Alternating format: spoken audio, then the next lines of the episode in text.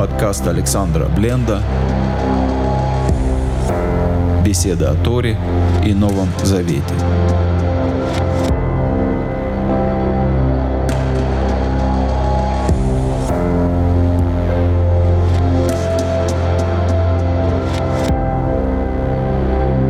Шалом, дорогие друзья! С вами Александр Бленд.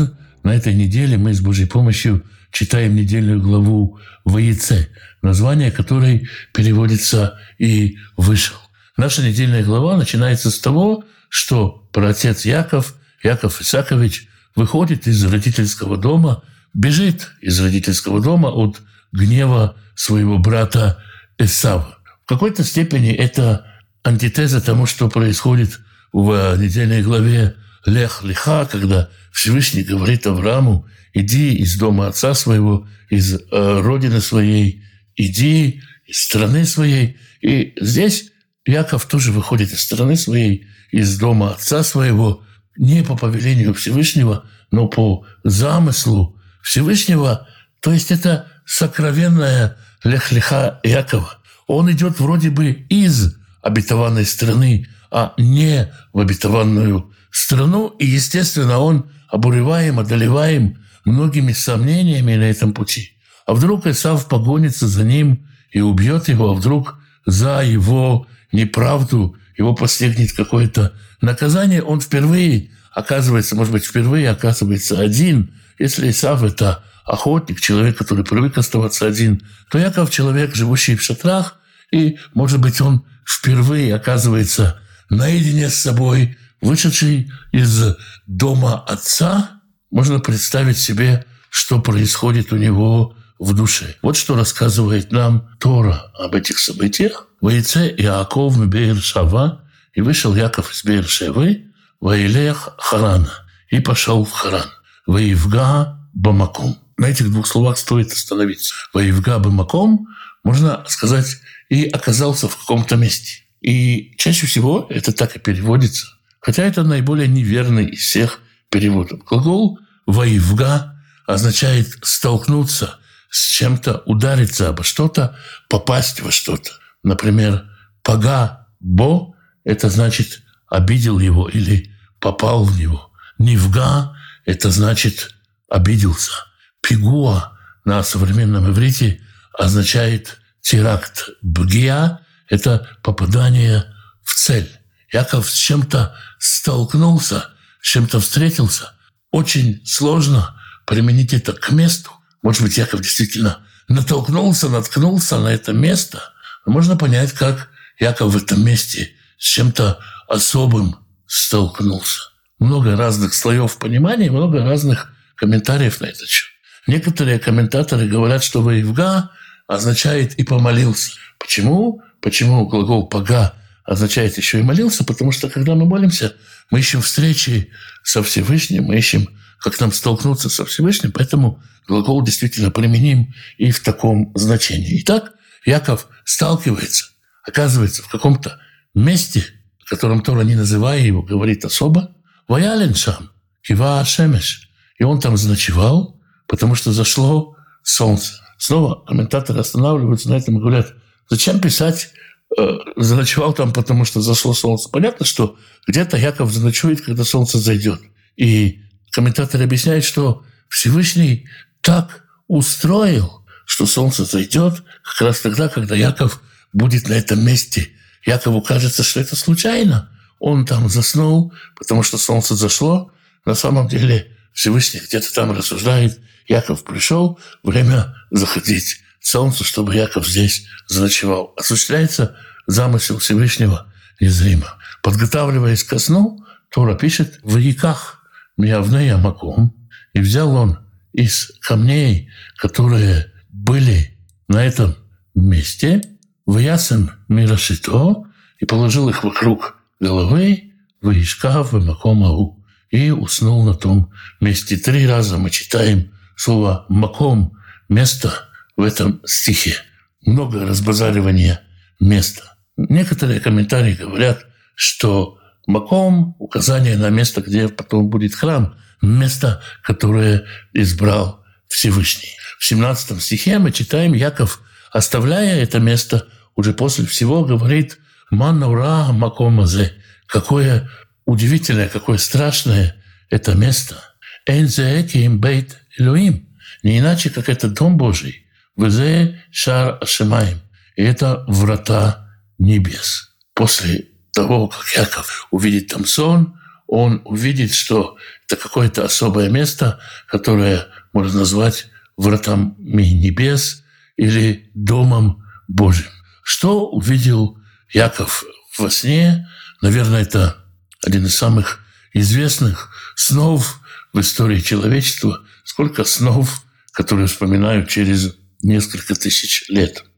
Ваяхлом, и увидел он сон, вин сулам, и вот лестница, муцав арца, стоит на землю, спускается на землю, верошо магия шамайма, а голова его доходит до небес. Удивительная конструкция. Да. С одной стороны спускается на землю, с другой стороны доходит до небес. Где-то мы уже об этом читали, об очень похожей конструкции. В 11 главе книги «Бытие» или «Берешит» «Хава невнеляну ир у мигдаль».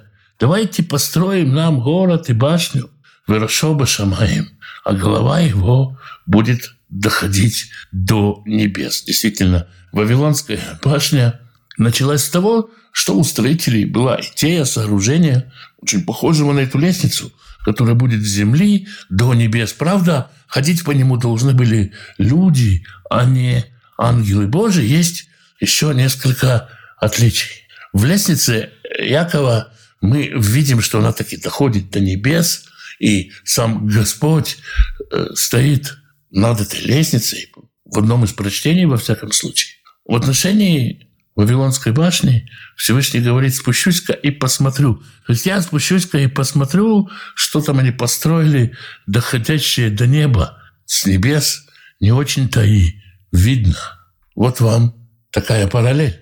С одной стороны, сами вавилоняне, жители города Вавилон, не верили в то, что их название города происходит от глагола «бильбуль» – «смешивать», а считали, что оно означает «баб-эль» – «врата богов» или «небесные врата». Точно так же, как Яков сказал о своем месте. И они строили башню, у них была память об этой башне, которая доходит до небес, по которой должны были подняться люди. С другой стороны, Яков, с одной стороны, куча обожженных камней, которую жители Вавилона хотели потратить на строительство башни. Мидраш рассказывает, что они настолько ценили эти обожженные кирпичи, что если кто-то падал с лестницы во время строительства, они не очень горевали. А вот если падали кирпичи, это было для них настоящей трагедией. В отличие от них, то, что сконструировал Яков, это небольшая груда камней, но она каким-то образом соединяется с чем-то, что достает до небес.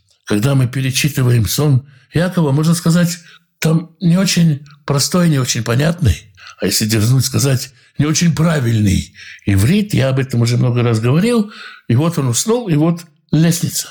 Можно сказать, он сам почувствовал себя лестницей, он, ему снится, что он лестница, по которому, по которому по нему, по Якову, ходят ангелы вверх и вниз. Именно человек может стать лестницей, соединяющей небесное и земное.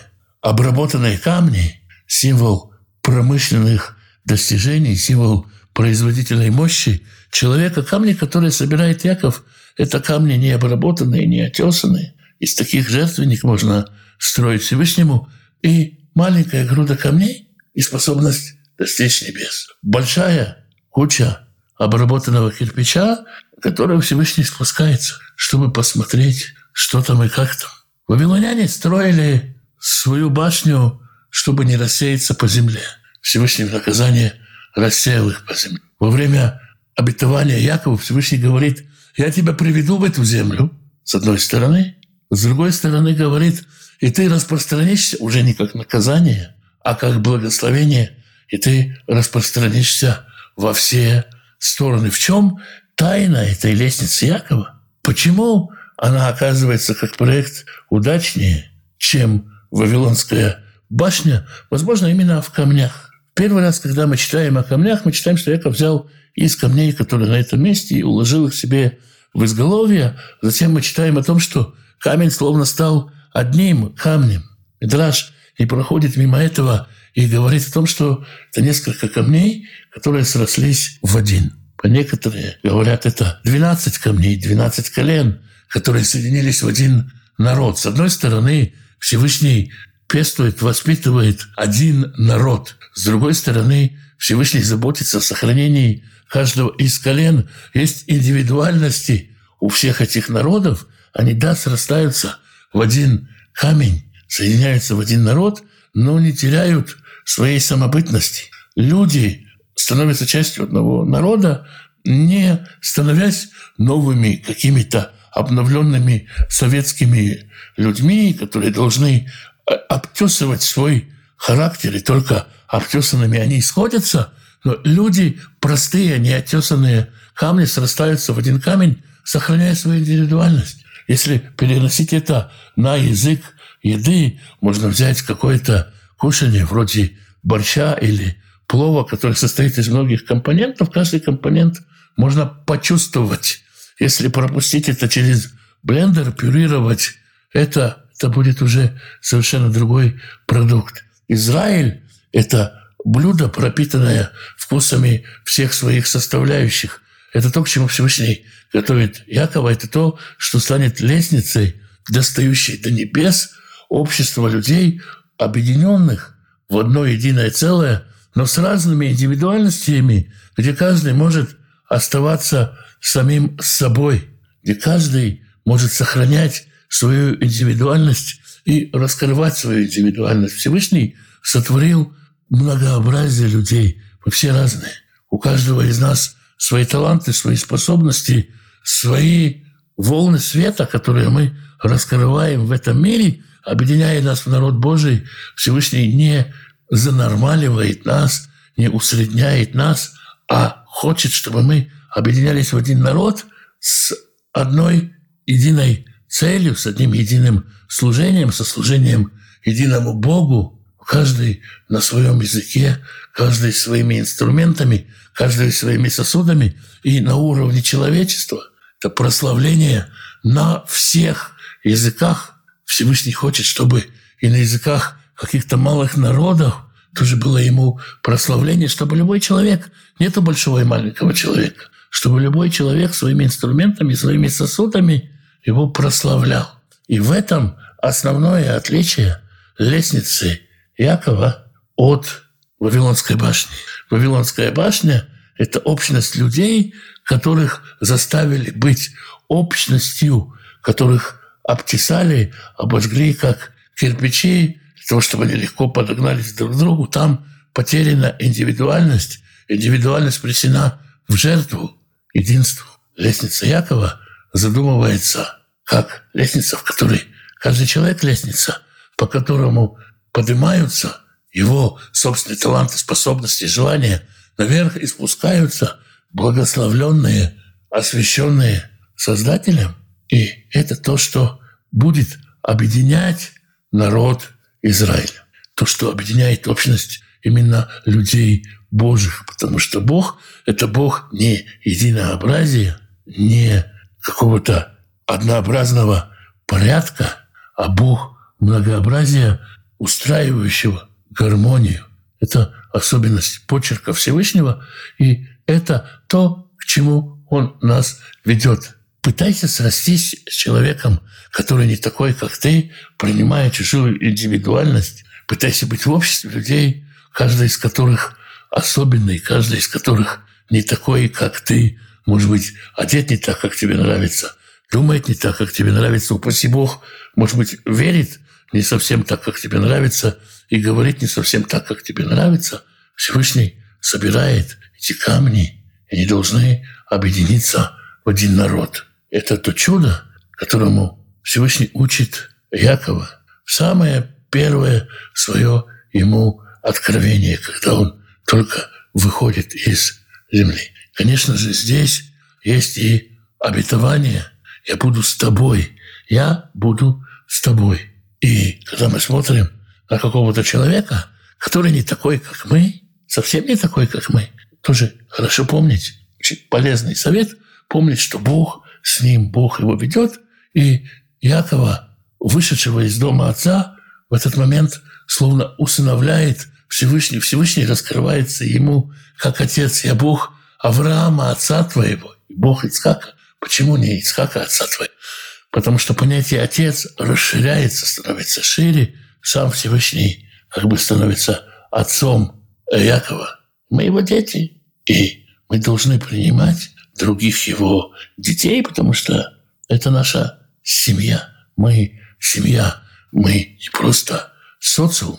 Это отличие, может быть, будущего Иерусалима от Вавилона. Всегда стоит проверять, а что мы именно строим, Иерусалим или Вавилон. Конечно, есть много взглядов, много других комментариев на этот сон Якова и в историческом ключе, и психологическом ключе, и каких только комментариев за несколько тысяч лет не говорено, но мне захотелось сегодня поговорить именно под этим углом. Святой Благословенный благословит всех тех, кто изучает Его Слово, ищет Его волю, ищет Его лица. Святой Благословенный благословит семьи ваших, мужей ваших и жен ваших, сыновей ваших и дочерей ваших, внуков и внучек, правнуков и правнучек. Святой Благословенный благословит родителей ваших, пап и мам, бабушек и дедушек, прабабушек и прадедушек, берегите их. Святой Благословенный пошлет пропитание нуждающимся в пропитании, даст достойную работу, чтобы было время на общение с семьей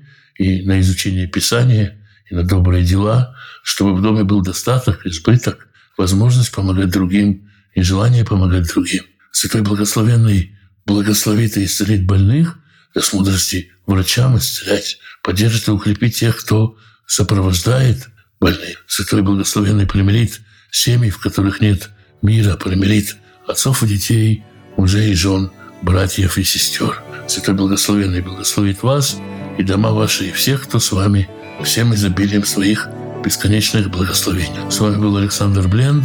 Спасибо, что вы меня слушаете.